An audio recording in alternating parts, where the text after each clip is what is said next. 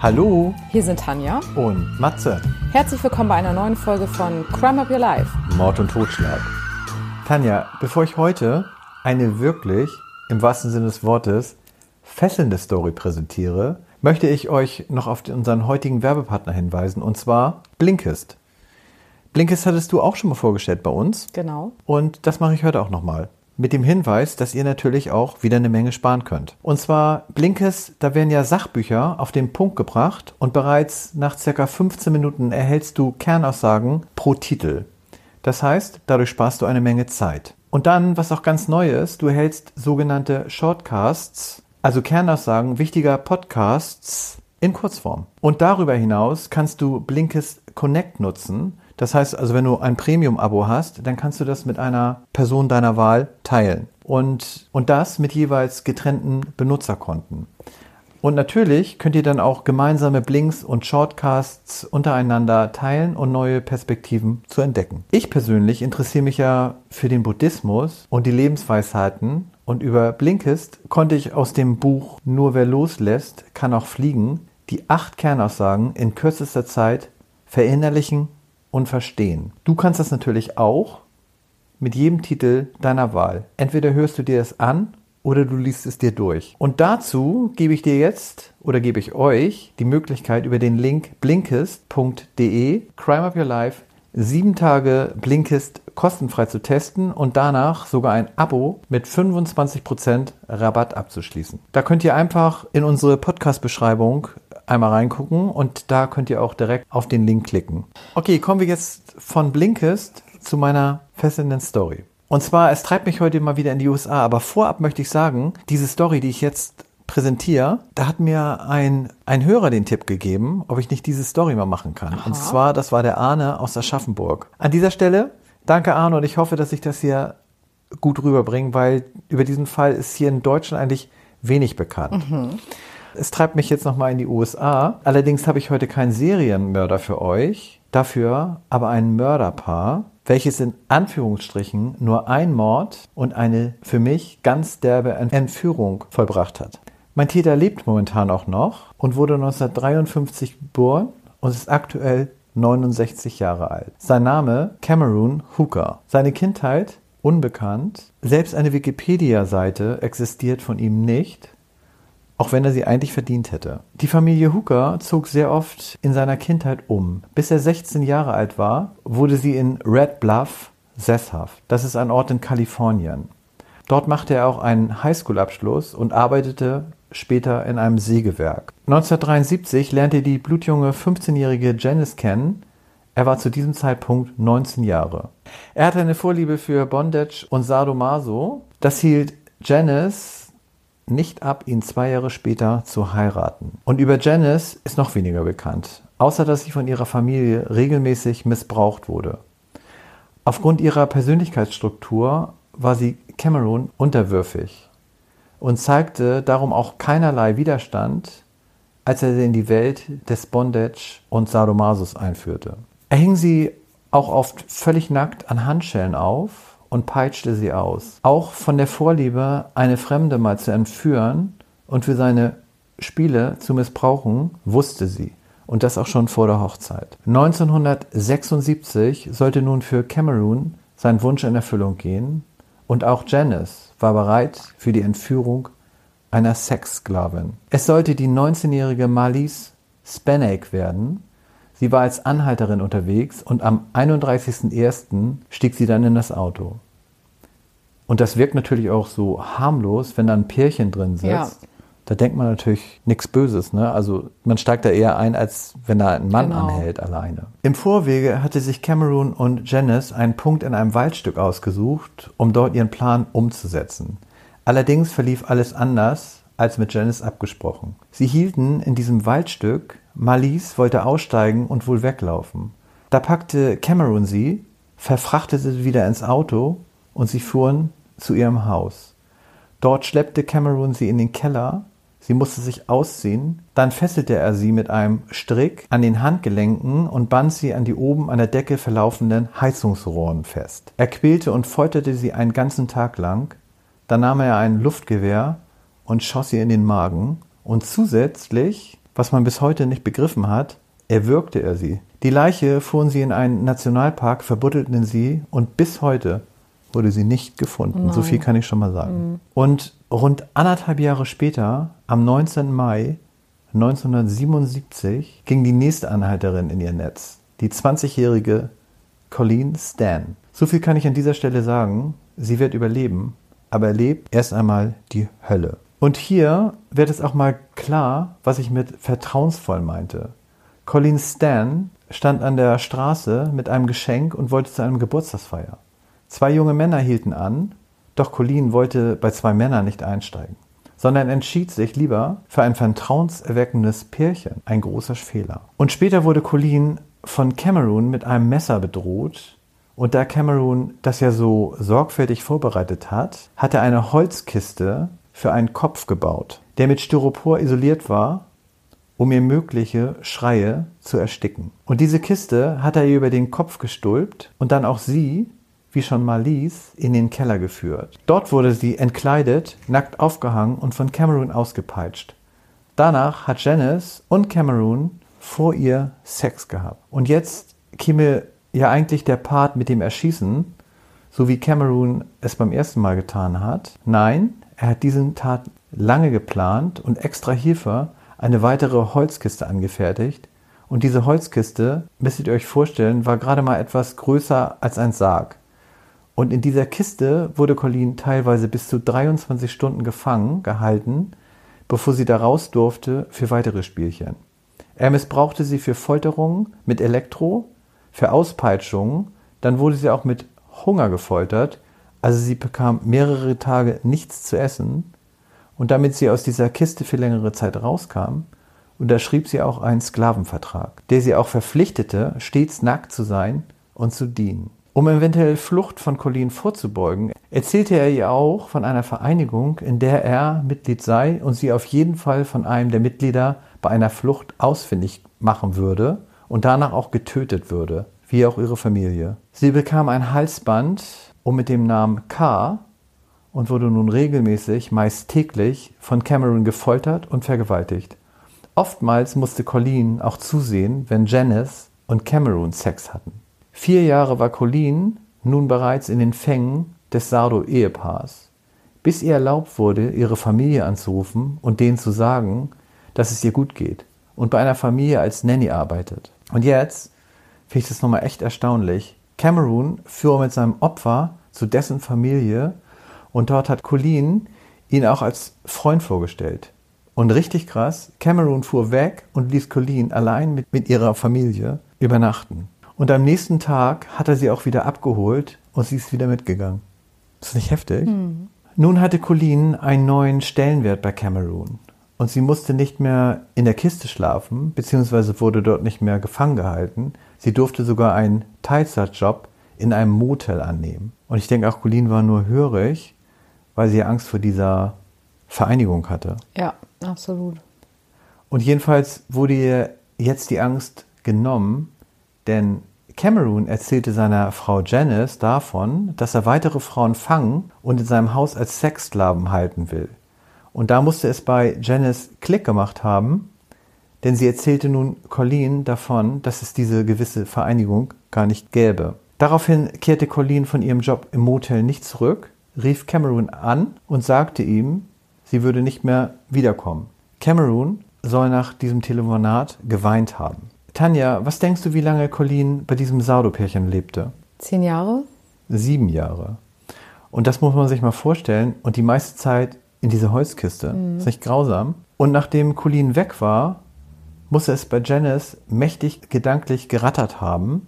Denn drei Monate später ging sie auch, aber zur Polizei und erzählte von dem Mord und der Entführung. Cameron Hooker wurde nur für die Entführung belangt. Für den Mord an Malise reichten die Ermittlungen nicht aus. Vor allem deshalb nicht, weil die Leiche ja nicht gefunden Ja, wurde. gab keine Leiche, genau. Was denkst du, Tanja, für wie lange er für diese spezielle Entführung ins Gefängnis muss? Fünf Jahre? Er wurde am 31.10.1985 zu 104 Jahre Haft verurteilt und zu einer Geldstrafe von 50.000 Dollar. Das hätte ich nicht gedacht. Hm, hätte ich auch nicht gedacht. Und Janice hingegen wurde nicht verurteilt wegen der Aufklärung des Falles und lebte noch heute in Kalifornien unter anderem Namen. Und krass fand ich es jetzt auch für Colleen, was sie da hörte. Sie wollten Cameron 2021 aufgrund der Covid-19-Pandemie auf Bewährung entlassen, was sie dann doch nicht taten.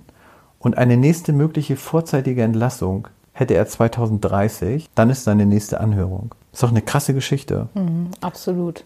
Ein super krasser Fall. Ja. Beide Frauen hatten ja beide extreme Schicksale. Die eine hat es leider nicht überlebt. Ja. Und die andere muss jetzt mit diesen. Mit diesen Traumata leben, Ja. nachdem sie so was Grausames erlebt hat, ja. Furchtbar. Ja. Gut, dann kommen wir jetzt zu deinem Fall. Ja, und zwar gehe ich heute zur Abwechslung mal nach Kolumbien. Oh, da war ich ja auch einmal mit dem Lopez, glaube ich. Genau, das ist auch noch gar nicht so lange her und zu dem komme ich auch später sogar nochmal. Es geht um Daniel Camargo Barbosa und den Namen hatte ich vorher noch gar nicht gehört, obwohl seine Geschichte aus meiner Sicht wirklich sehr, sehr spannend ist. Über die Kindheit von Daniel weiß man auch gar nicht so viel, aber eine sehr erschreckende Sache weiß man darüber. Und zwar ist seine Mutter sehr früh gestorben und er hatte eine Stiefmutter. Und seine Stiefmutter war sehr jung und sie wünschte sich immer Kinder und insbesondere wünschte sie sich eine Tochter. Und nachdem sie dann herausgefunden hatte, dass sie nicht schwanger werden konnte, ist sie sehr gewalttätig dem Daniel gegenüber geworden und hat ihn unter anderem wirklich massiv verprügelt. Und als er dann immer mehr Gewalt gegenüber seinen Mitschülern ausgeübt hat, ist sie so wütend geworden, dass er Mädchenkleidung tragen musste. Er musste die zur Schule tragen und sie hat aber auch einmal seine Freunde nach Hause eingeladen und dann musste er sich da quasi vor die Freunde stellen in Mädchenkleidung und seine Freunde haben ihn alle ausgelacht. Das ist ja auch erniedrigend, oder? Sehr erniedrigend, ganz genau. Und da hat sich vermutlich auch dieser Hass einfach festgesetzt bei ihm gegenüber Frauen. 1960 hat er geheiratet und aus der Ehe sind zwei Kinder entstanden. Und er hat aber nach ein paar Jahren eine andere Frau kennengelernt. In die hat er sich total verliebt. Er ist davon ausgegangen, dass sie Jungfrau ist. Und das war ihm ganz wichtig. Er hat in dieser Zeit einen wahnhaften Hass entwickelt auf Frauen und eine totale Obsession davon, dass Frauen Jungfrau sein müssen. Als er dann herausgefunden hat, dass seine Freundin das nicht war, war er sehr, sehr wütend, hat ihr dann aber angeboten, dass sie das wieder gut machen könnte. Und zwar hat er ihr angeboten, dass er sie nicht verlässt, wenn sie ihm hilft, junge Frauen ins Haus zu locken, damit er Sex mit denen haben kann. Und hier gibt es einen ähnlichen Effekt wie bei deinem Fall, den du gerade erzählt hast. Und zwar wären die Frauen oder die jungen Mädchen eben nicht unbedingt mit einem Mann mitgegangen. Aber dadurch, dass sie eben quasi als Lockvogel fungiert hat, sind die total bereitwillig mit ihr mitgegangen. In der Wohnung hat sie sie dann mit Schlaftabletten außer Gefecht gesetzt und danach ist eben der Daniel gekommen und hat die Mädchen vergewaltigt. Und das haben sie über mehrere Jahre hinweg gemacht, bis er 1964 angezeigt wurde von einem der Mädchen und acht Jahre in Haft gekommen ist. Nach seiner Haft ist er als Straßenverkäufer unterwegs gewesen und hat so TV-Geräte verkauft und hat ein neunjähriges Mädchen entführt. Er hat das Mädchen vergewaltigt, das heißt, er hat dasselbe gemacht wie vorher. Allerdings war er ja letztes Mal für acht Jahre inhaftiert worden. Und damit das nicht passiert, hat er sie diesmal umgebracht. Die Leiche und die TV-Geräte, die er verkauft hat, hat er nach dem Mord an demselben Platz liegen gelassen und ist aber am nächsten Tag wieder zurückgekommen. Er wollte die Leiche entsorgen und die TV-Geräte wieder mitnehmen, um sie eben weiter zu verkaufen. Und dabei hat ihn ein Polizist beobachtet und er kam ihm irgendwie komisch vor. Er hat ihn dann verfolgt, hat die Leiche entdeckt und so wurde er dann letztendlich überführt und ist für 30 Jahre in Haft gekommen und zwar auf eine Gefängnisinsel, die Insel Gordona. Und das ist quasi so wie Alcatraz von Kolumbien und von der hatte ich auch noch nie was gehört. Und tatsächlich war er da nur zehn Jahre. Wie bitte? Er war da tatsächlich nur zehn Jahre. Denn nach zehn Jahren gelang ihm als allererster die Flucht mit dem Boot. Und als die Wärter gemerkt hatten, dass er nicht mehr da war, haben sie natürlich ihn gesucht und sie haben ihn nicht gefunden und sie waren zu 100 Prozent sicher, dass er ertrunken ist. weil das völlig ausgeschlossen war, dass er das überleben konnte. Die Presse hat damals sogar getitelt, dass der erste Entflohene von dieser Insel von Haien getötet wurde. Ja, um das ein bisschen Genau. Letztendlich hatte so zu machen, dass die, dass man da nicht flüchten kann. ja. Sinne, ja. Und letztendlich hatte er über Jahre hinweg Bücher gelesen und sich weitergebildet, wie man so eine Flucht am besten überlebt. Und er hatte es geschafft. Er war dann in Ecuador und war dort obdachlos und hat in der Zeit von 1984 bis 1986, das heißt innerhalb von zwei Jahren, mindestens 54 Vergewaltigungen und Morde begangen. Und der Grund, warum es so lange gedauert hat, bis er gefunden wurde, war folgender. Die Polizei ist davon ausgegangen, dass so viele Morde auf keinen Fall auf einen Einzeltäter zurückzuführen sein können. Die waren fest davon überzeugt, dass da eine Bande unterwegs ist. Eine ganz große Gruppe, die eben momentan mordet. Die Presse hat später eben gesagt, hier scheint jemand den Rekord von Pedro Lopez, also von deinem Täter, Ja. brechen zu wollen. Da ist denn ja auch kein, äh, kein Opfer von ihm überlebt. Ein Vergewaltigungsopfer von ihm hat überlebt und das war auch ganz, ganz wichtig, denn 1986 wurde er von einem Polizisten angehalten und in seinem Koffer wurde blutige Kleidung gefunden. Und er hat dann seinen Namen angegeben und letztlich hat aber eins der überlebenden Opfer durch die Beschreibung ihn identifiziert und konnte seinen echten Namen nennen. Und so ist man dann eben drauf gekommen, dass er das war. Er hatte über die Zeit sich alles von seinen Opfern gemerkt. Er konnte von jedem seiner Opfer den echten Namen sagen. Er wusste, wo welches Opfer eine Narbe hatte, ein Tattoo. Wie so ein fotografisches Gedächtnis fast schon in dem Punkt, wusste er das alles. Und teilweise hatte er bei den Familien seiner Opfer sogar angerufen und die verspottet, nachdem er die Kinder getötet hatte. Er hat die erwürgt, erstochen, zerhackt, teilweise mit einer Machete aufgeschlitzt. Einmal, als eine Frau es geschafft hat, einen Stein zu nehmen und ihm auf den Kopf zu schlagen, hat er sie sofort enthauptet und den Kopf weggeworfen. Er hat die Opfer teilweise ausgeweidet und er hatte immer ein zweites Hemd dabei. Und wenn er ganz viel Blut an den Händen hatte, hat er das mit seinem eigenen Urin weggewaschen. Oha. Und was ich besonders grausam fand, er hat seine Opfer immer in den Wald gelockt. Und er hat es damit gemacht, dass er behauptet hat, er sei gerade auf dem Weg zu einer bestimmten Kirche, um dort einem Pastor Geld zu geben. Und er kenne sich aber nicht aus. Und wenn sie ihm den Weg zeigen, dann kriegen sie ein bisschen von dem Geld. Und deswegen sind die Frauen dann mitgegangen, weil das eben vertrauenswürdig gewirkt hat. Ja, gerade ein Pastor, ne? Ja. Ja. Er wurde dann 1989 zu der Höchststrafe in Ecuador verurteilt. Und was glaubst du war die Höchststrafe? Nochmal, er hat 54, mindestens 54 Menschen getötet. Die Höchststrafe dafür. Wir hatten ja gerade deinen Täter, der für die Entführung 100 Ja. ein Jahr bekommen hat. Ach, ich glaube, das ist da nicht so, so hoch gewesen. Vielleicht zehn Jahre? 16 Jahre. 16. Dann lag ich ja gar nicht so schlecht. Ja, lagst du nicht Ja. so schlecht. Ist natürlich absolut erschreckend, muss ich sagen. Im Verhältnis steht das gar nicht. Ne? Ja. Genau. Allerdings 1994, das heißt fünf Jahre nachdem er im Gefängnis war, im Alter von 64 bekam er einen neuen Zimmernachbarn. Und dieser Zimmernachbar hat ihn getötet, ihm ein Ohr abgeschnitten, das den Wärtern gezeigt und gesagt, das ist die Vergeltung für meine Tante. Denn das war eben ein Verwandter von einem seiner Opfer und der hat eben für die Vergeltung gesorgt. ja. Manchmal schlägt das Schicksal zurück. Ne? Ja, Ja, Tanja, dann hat er ja eigentlich im Prinzip eine Höchststrafe bekommen. das kann man so sagen. Ja. Zwei Fälle wieder, die waren ja schon recht brutal. Und dann sind wir in 14 Tagen wieder da, wenn es heißt Crime of Your Life.